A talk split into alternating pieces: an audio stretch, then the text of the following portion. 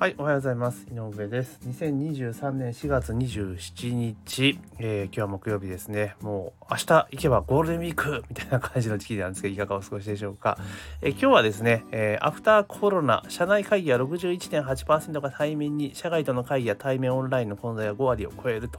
いうところ、帝国データバンクのね、記事がありましたので、それについてちょっとお話をしていきたいと思います。よろしくお願いします。えー、ぜひね、番組の購読とフォローね、えー、あといいねとかね、していただけるとありがたいなというところでございます。で、まあコロナがね、いよいよ、えー、ゴールデンウィーク明けにね、えー、5類になると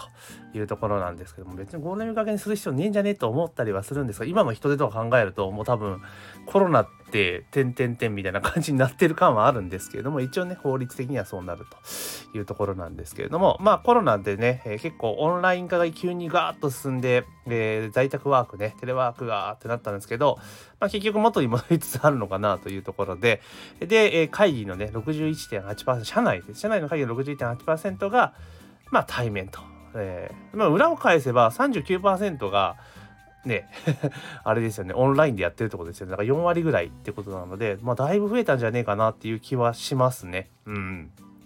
で、社外はあのハイブリッドが多いというところなんですけど、これって別になオンラインじゃなきゃいけねえとか、対面じゃなきゃいけないっていうわけではなくて、その会議の性質上ね、えー、最適なものを選べばいいんじゃねえのっていうふうに思ったりはするんですよ。例えば、えー、社外の場合ね、えー、クライアントさんとか、そのいろいろ営業とかいろんなことあると思うんだけども、その場合って、その軽いミーティングみたいな感じのものはあのオンラインでやる。で、なんか最終的に決定とか、そういったものを対面でやるみたいな。決済が必要なものに関してね、そんな形に住み分けていったらいいんじゃないかなと思うんですよね。だからミーティングは、え例えば、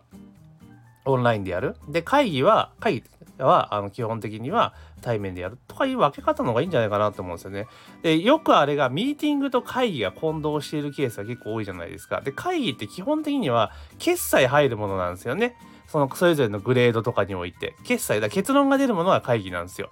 でああじゃあこうじゃ議論するのはミーティングでいいと思うんですよね。だからここをしっかり積み分けとかないと、えー、この大変だと思うんですね。だから決済伴うものに関しても決定するぞっていうものに関してはもちろんだからその各階層でですよあの最終的に決定するのは役員会とかね取締役会になると思うんですけどその前に多分なんちゃら会議なんちゃら会議ってあるじゃないですか。で都度そのグレードでの決済をしていくわけだからその決済そのセクションの中での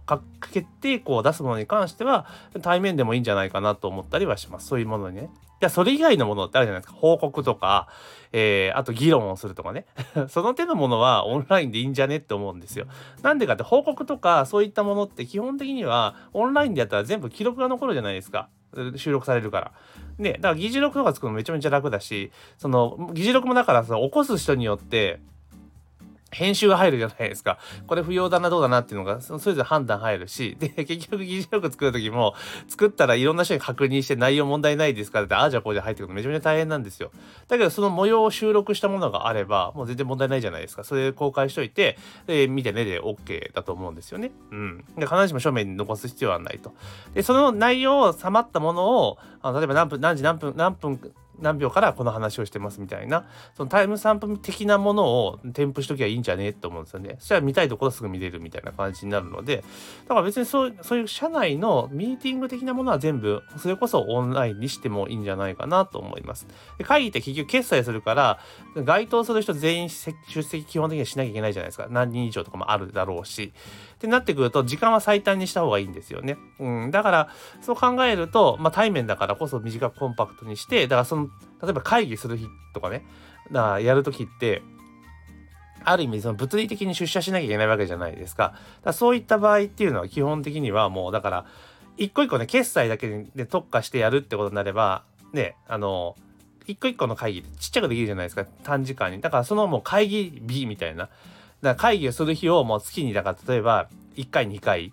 設けてしまっても決済をするみたいな感じでやってったらいいんじゃないかなっていう気はしますけどね。まあ週1回とかでもいいと思うんですけど。うん。そんな形にしていけば結構オンラインとオフラインってうまく使い分けることができるんじゃないかなっていう気はします。なんとなくこのオンラインオフライン会議ねっていうのをオンラインなのかオフラインなのかっていうところで言った場合っていうのはなんかなんかもう二元論じゃないですか。オンライン VS でオフラインみたいな。じゃなくて両方使い分けたらすごくいいんじゃないかなというふうに思います。で会議って会議でね、報告とかうんぬんかんぬんとか言うようになってきた場合っていうのは、あれじゃないですか。だから、なんていうかな。だからもう会議とかも、もうやり方変えたらいいんですよね。決済をする。で、その、会議の中では最後会議決済するわけだから、もう簡単な質疑応答しかないと。た例えば、それこそですよ。あの、対面、あの、なんだ、え、ー、と、会議のぎなんか報告事項とかそういうのって、もう、なんつうのかな。動画撮る 動画撮って下手したら前日までに見といてくださいっていいと思うんですよ。うん。動画撮ってね。で、前日まで見といてくださいと。で、えー、当日質問で見て、見た上で質問がある場合は、えー、事前に、あのー、送ってくださいと。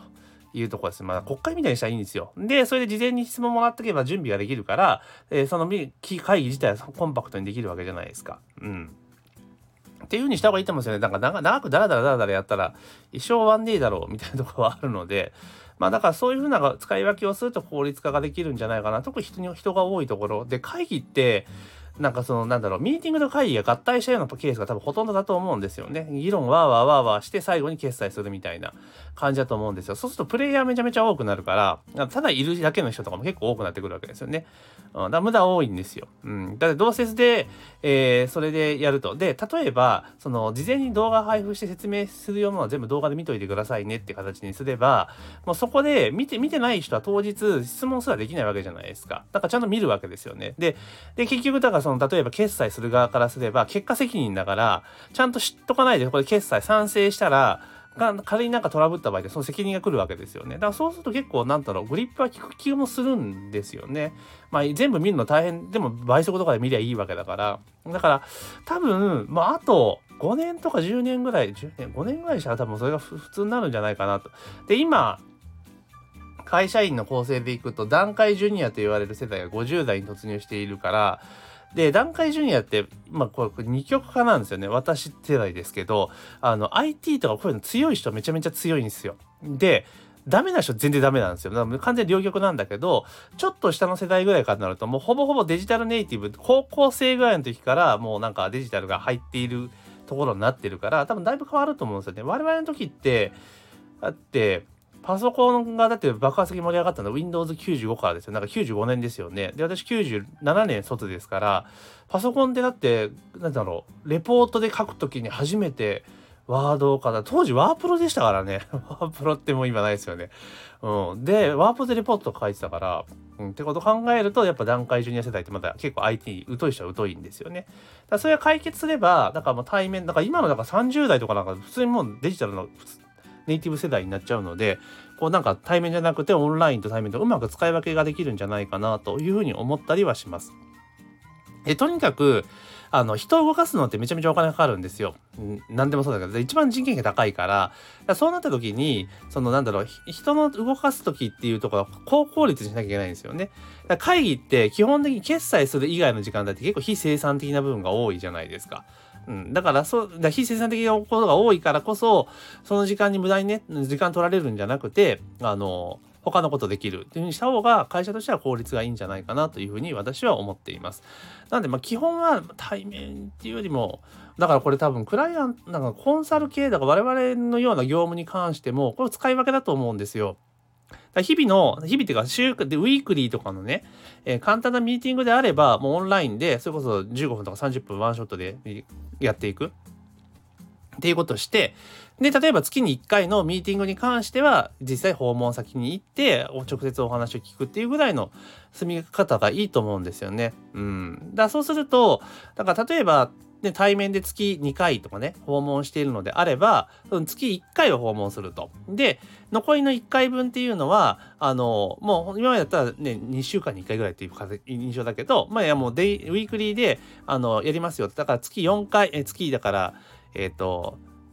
月4回かだから2回分そのなんつうかなオンラインで増やす。あ、じゃあ、だから全部、その1回対面を1回に切り替える代わりに、あの全部オンラインに切り替えて回数増やすとかね。そうすると満足度は上がるじゃないですか。で、状況もつかみやすくなるから対策も打ちやすくなるっていうのがあるので、まあそんな感じで使い分けていったらいいんじゃないかなと個人的には思ったりします。だから、多分本当にだから対面、オフラインとか、オンラインとかね、えー、その二元論で語るのはちょっと違うんじゃないかなと個人的には思います。だからうまく使い分けたらいいんじゃないのっていうところですね。で中小企業こそね、どんどんどんどん積極的にオンライン化って導入した方がいいと思うんですよ。うん。オンライン化っていうんで、住み分けをしっかりしていく。一人の人はプレイヤーいっぱい多いから、会議重ねちゃうと管理職の人ってもう会議しかしねえじゃねえかってなことになっちゃうので、だからオフライン、オンラインとかでやるのであれば、基本的にはその時間でその会議の時間、だけだし、で、それ以外自分発言ないところだって別に横で違う作業とかできるじゃないですか っていうこともあるので、まあこの辺うまく使い分けたらいいんじゃないかなと個人的には思ったりします。はい。というところで今日はですね、えー、アフターコロナ社内会議は61.8%が対面に、社外との会議はハイブリッドが5割を超えるって記事がありましたので、それについて思ったことをお話をさせていただきました。えー、ぜひね、番組のフォローといいねね、お願いいたします。というところで、今朝の配信は以上させていただきます。今日も一日頑張っていきましょう。